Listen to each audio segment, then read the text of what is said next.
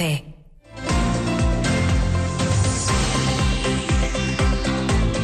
Lo que pasa. Lo que importa en Asturias. Pablo Canga. Buenas tardes. Temporada alta de gripe y de COVID. Quien más, quien menos tira ahora mismo en Asturias de pañuelos y paracetamol. Prácticamente nadie está escapando de los virus respiratorios que están haciendo de las suyas este otoño-invierno y ahora en plenas fiestas navideñas con una incidencia que hace tiempo que no recordábamos. Desde la segunda semana de diciembre, la Consejería de Salud ha detectado un incremento de las infecciones respiratorias, sobre todo gripe. La gripe A representa aproximadamente la mitad de los casos de este tipo de enfermedades, aunque también se ha comprobado que la COVID va igualmente en aumento en determinados sectores de la población. Afortunadamente no son casos graves. Mario Margolles es el director del Servicio de Vigilancia Epidemiológica del Principado. Está incrementándose la circulación de virus gripales, catarros, bronquitis, neumonías en algún caso. Ahora mismo el virus circulante que más se detecta es gripe, gripe A, en concreto. A la par, eh, se está observando también una mayor circulación del coronavirus, del COVID. La mayoría de los casos de COVID que estamos detectando son relativamente leves.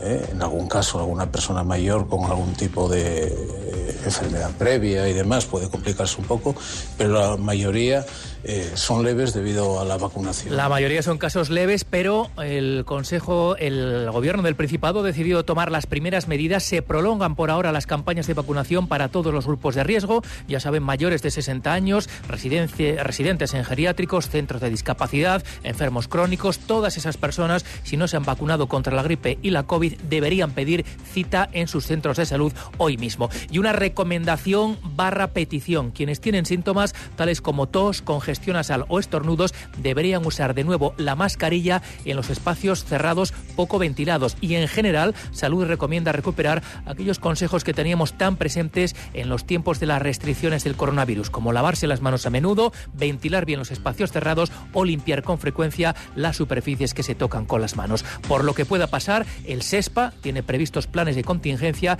que contemplan la disposición de las camas hospitalarias que sean precisas y el refuerzo de sus plantillas de enfermedades y de auxiliares. Bueno, veremos si una gripe inoportuna o un COVID severo no provoca mañana alguna baja inesperada que pueda afectar a la última votación del año en el Pleno de la Junta General del Principado. No es cualquier votación, es la de los presupuestos. Hoy se ha cerrado el plazo para la presentación de las enmiendas parciales y podemos sacar algunas conclusiones. Enseguida vamos con ello.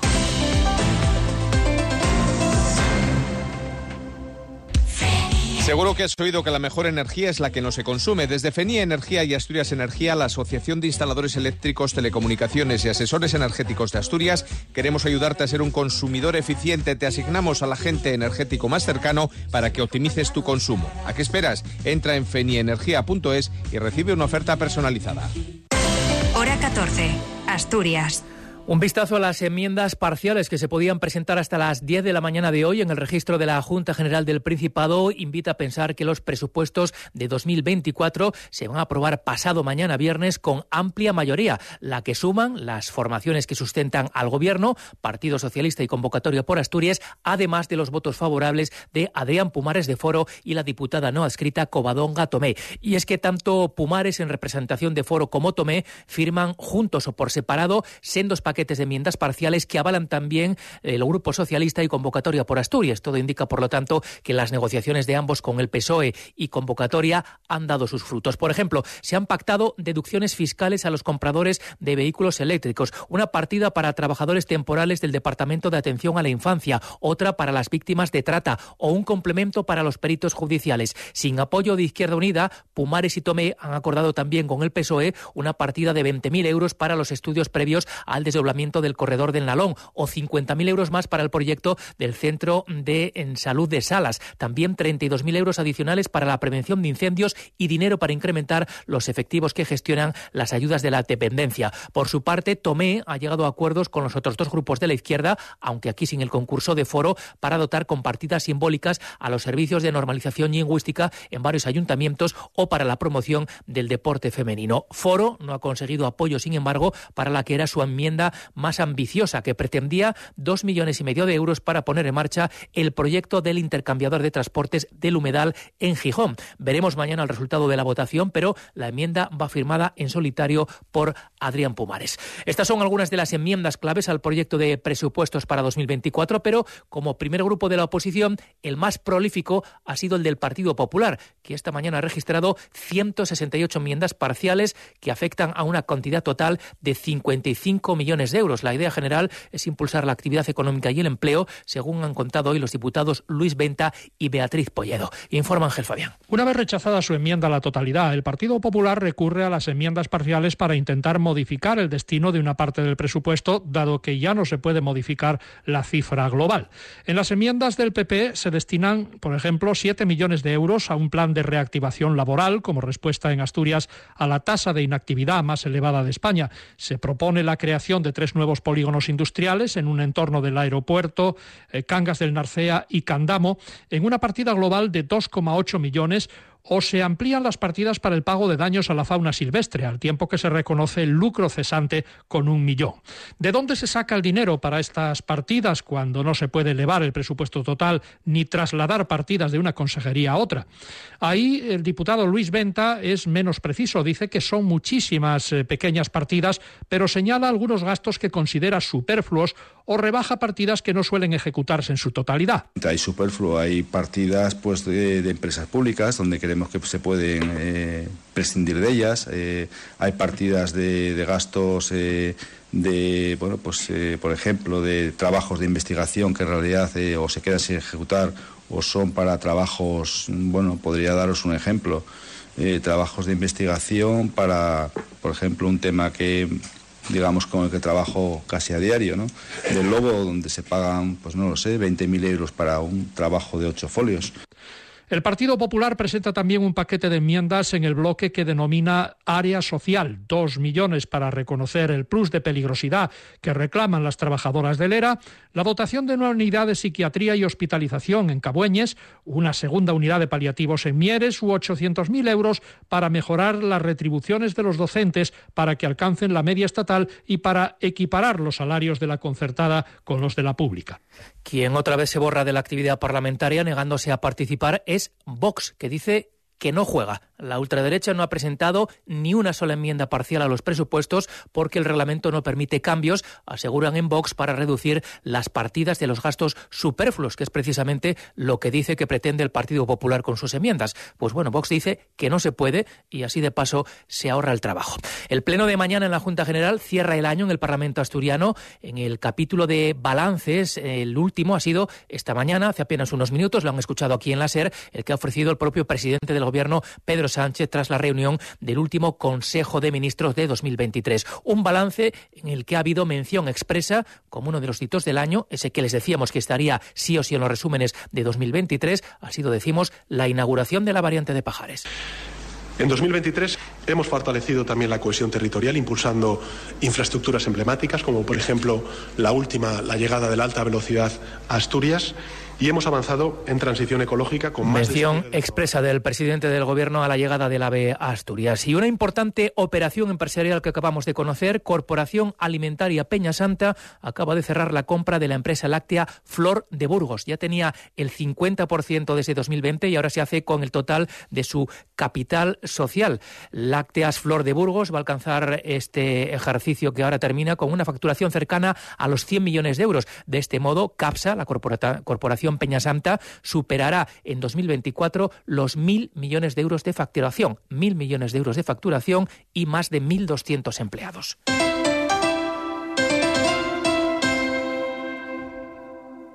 Cadena Ser, Gijón. El sello de distinción de cada puerta y armario de Puertas Lis es una perfecta carpintería, materiales de primera calidad y el diseño que da un plus al hogar.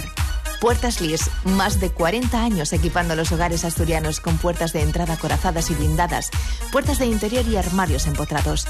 Puertas Lis, la empresa de garantía en Finca Flor de Lis, junto al Parque de Bomberos. Gijón. Imprime lo que quieras por 95 céntimos al día con Anueva. Ahora con tu impresora multifunción Brother por menos de un euro al día tendrás instalación del equipo, consumibles y piezas, asistencia técnica y mantenimiento. Imprime lo que quieras sin preocuparte de nada más con Anueva. Anueva, tu impresora multifunción Brother en calle Cortes de Cádiz 7 y anueva.es 985 090 090.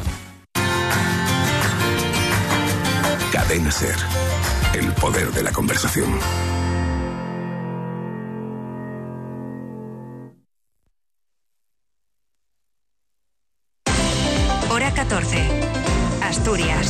2 y 17 minutos de la tarde vamos con una importante operación de la Guardia Civil en la comarca del Bajo Nalón. La han bautizado como Operación Pomar y ha servido para desarticular, en concreto en el municipio de Muros, una banda dedicada al tráfico de armas de fuego y de drogas. Se han intervenido armas tanto cortas como largas y más de un millar de cartuchos de diferentes calibres. En los registros que se han llevado a cabo en el marco de esta operación se ha encontrado también una partida de 150 gramos de cocaína. De momento solo hay una persona detenida, pero tras cuatro más están bajo investigación. La banda se hacía con armas de fuego en mal estado, las reparaba, las modificaba y de inmediato las ponía en venta en el mercado negro. Hay constancia de que sus clientes eran otros grupos criminales, algunos clanes relacionados con el tráfico de drogas.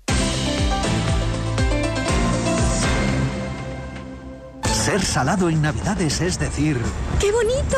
¡Me encanta! Pasarte de salado es continuar con un... ¿De casualidad tienes el ticket? Estas Navidades no te pases de salado. Torre de Núñez, jamones y embutidos artesanos con un 25% menos de sal de forma natural. Felices fiestas. Torre de Núñez, por saber y por sabor. Hora 14. Asturias. 2 y 18. El gobierno del Principado ha hecho de una de sus principales apuestas para el próximo año y en general para esta legislatura la puesta en marcha de una red autonómica de escuelas para niños de 0 a 3 años. En ese sentido, hoy ha dado a conocer los detalles de su estrategia al respecto. Durante el año que viene se va a desarrollar la primera fase de esta red de las que se conocen como escuelinas, creando 15 centros y asumiendo la gestión de otros 16 que ahora mismo están en manos de los ayuntamientos. La presentación la han hecho esta mañana a la Limón los consejeros de Educación, Lidia Espina, y de Hacienda y Fondos Europeos, Guillermo Peláez, que han querido que el escenario fuera el municipio de Illas, porque allí se va a crear una de estas escuelas para niños de 0 a 3 años con un especial simbolismo. Va a ocupar el Colegio Rural Agrupado Illas Castrillón en La Peral, que permanecía sin actividad lectiva desde hace ocho años y que ahora va a contar con una unidad de 18 plazas. Esta medida pone de manifiesto, dicen desde el Gobierno, la apuesta del Ejecutivo por la zona rural de Asturias.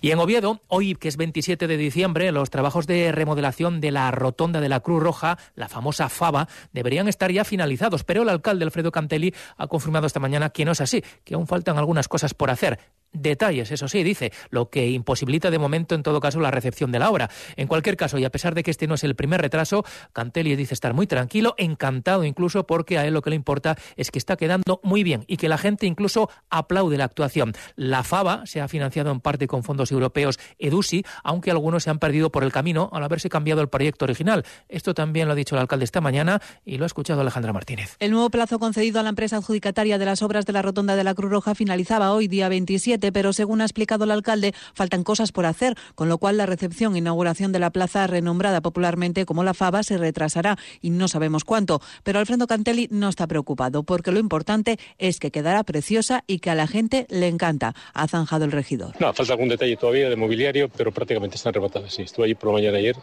no pongo prisa tampoco. Es una gran obra y queda, queda precioso. Y además cuando vas a verlas y la gente se asoma a los balcones y aplaude, pues te cae la baba.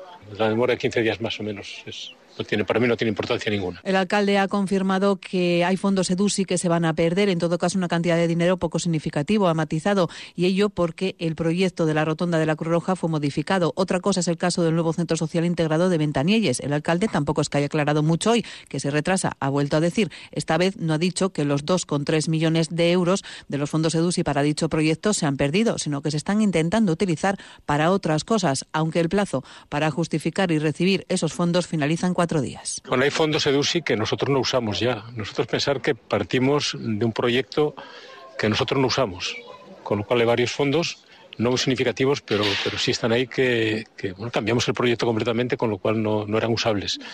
El único fondo que se queda un poco retrasado es el, de la, el, de la, del recinto del tema social de Ventanilles que estamos tratando de usar parte para otras cosas y tenemos prácticamente conseguidos fondos en paralelo para hacerlo. Se va a hacer el Centro Social de Ventanillas, sí o sí. Preguntado por las cámaras de vigilancia del antiguo, el alcalde reconoce que están funcionando sin autorización, pero que no pasa nada porque tanto Delegación de Gobierno como el Tribunal Superior de Justicia de Asturias son conocedores de la situación. Según Cantelli, las cámaras están autorizadas, aunque no haya un papel que lo demuestre. Todavía en Oviedo, el Partido Socialista ha hecho esta mañana un primer análisis del proyecto de presupuestos que ha elaborado el equipo gobierno del PP y se muestran muy preocupados porque dicen que se confirman los recortes que ya venían denunciando. Entre lo que más les preocupa está el hachazo en el capítulo de inversiones, que según ha señalado el concejal Javier Ballina, se reduce en más de 25 millones de euros, lo que supone un recorte del 42% con respecto a las cuentas de este ejercicio. También preocupa el recorte en materia social, el mayor de los últimos años, según la edil Marisa Ponga, que también ha indicado que las medidas sociales que se desarrollen en el municipio tendrán más apoyo de la Administración regional que de la local. Se confirma la idea de recortes, además se recorta en algo que es crítico para la actividad económica de la ciudad, que es la Creo que estamos ante el recorte social más grande de la historia de Oviedo. Y vamos con el primer hachazo. Las ayudas de emergencia, que como sabéis contempla la garantía energética, las ayudas a familias con menores, más vulnerables, ayudas vinculadas a la vivienda, por citar alguna, pues en este caso tenemos un recorte de casi el 20%. Eh, queda eh, reducida a 3 millones de euros. Y en Gijón, los comerciantes despiden el año con la entrega de los premios del concurso de escaparates navideños. Son ya 41 ediciones de un evento que sirve para hacer balance de su actividad y marcar los retos para el próximo 2024. Paloma Llanos. Peluquería Ibis en la calle Lloreu es el mejor escaparate de la Navidad gijonesa. El premio en el apartado de innovación se lo ha llevado Tramoya, textil del hogar, comercio dedicado a la elaboración de cortinas y visillos. Una treintena de comercios han participado en la 41 edición de este concurso que se acaba de fallar y con el que el sector celebra el fin de año, momento para hacer balance y sobre todo para fijar nuevos retos, retos que están más cerca de cumplirse una vez se han aprobado los presupuestos del Ayuntamiento de Gijón, algo que parece también va a ocurrir con los del Principado. Carmen Moreno, gerente de la Unión de Comerciantes del Principado, asegura que hay partidas importantes para programas de bonos en ambos proyectos los bonos de Gijón que aparecen en el presupuesto del ayuntamiento con 500.000 euros, hay que desarrollarlos,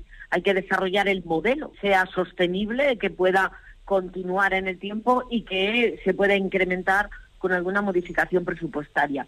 Y confiamos que en cuanto al Principado, en el periodo de enmiendas a los presupuestos, la partida que hay en este momento de un millón y medio se incremente hasta llegar por lo menos a dos millones y medio. Otro de los retos a los que se debe enfrentar el comercio de proximidad es el de la digitalización. Los cursos y planes que se ponen en marcha desde las propias administraciones son fundamentales para un sector que se moderniza e intenta competir en el mercado online con las grandes plataformas. En concreto en Gijón, el programa que digamos que es el que tiene mayor intensidad en cuanto al seguimiento y al asesoramiento individualizado este último año cerramos con los 150 que estaban previstos y en total, desde que se inició en octubre del 2020, han tenido un programa completo de asesoramiento, de hoja de ruta, de seguimiento y de continuidad, 500 eh, comercios. Eso es un número muy importante dentro de la ciudad que hay que continuar porque la digitalización es un proceso continuo. Con la entrega de premios de este miércoles, los comerciantes cierran un año bueno que se quedó, eso sí,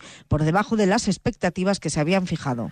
De vuelta de nuevo en Oviedo, esta mañana hemos asistido en la sede de la presidencia del Gobierno del Principado a la presentación del libro Riego debe morir. Es obra del estudioso investigador Pedro Villanueva y lo ha escrito para conmemorar el segundo centenario de la muerte del militar asturiano Rafael del Riego. En la presentación estuvo Jesús Martín.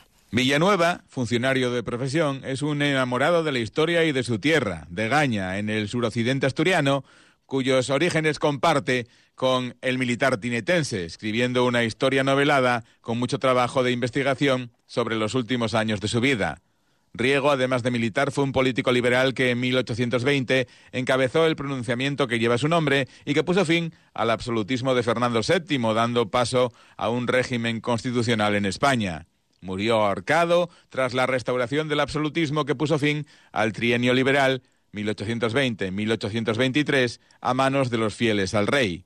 El presidente del Principado de Asturias, Adrián Barbón, ha participado en la presentación del libro abogando por reivindicar la figura del general asturiano como defensor de las libertades y que no solo se le reconozca en Asturias, sino en toda España. Porque si hoy vivimos en un Estado lleno de libertades, en el que sabemos que la Constitución es sin duda el marco en el que nos movemos para garantizar esas mismas libertades, es porque antes que nosotros hubo otros que defendieron eso y algunos incluso con su vida.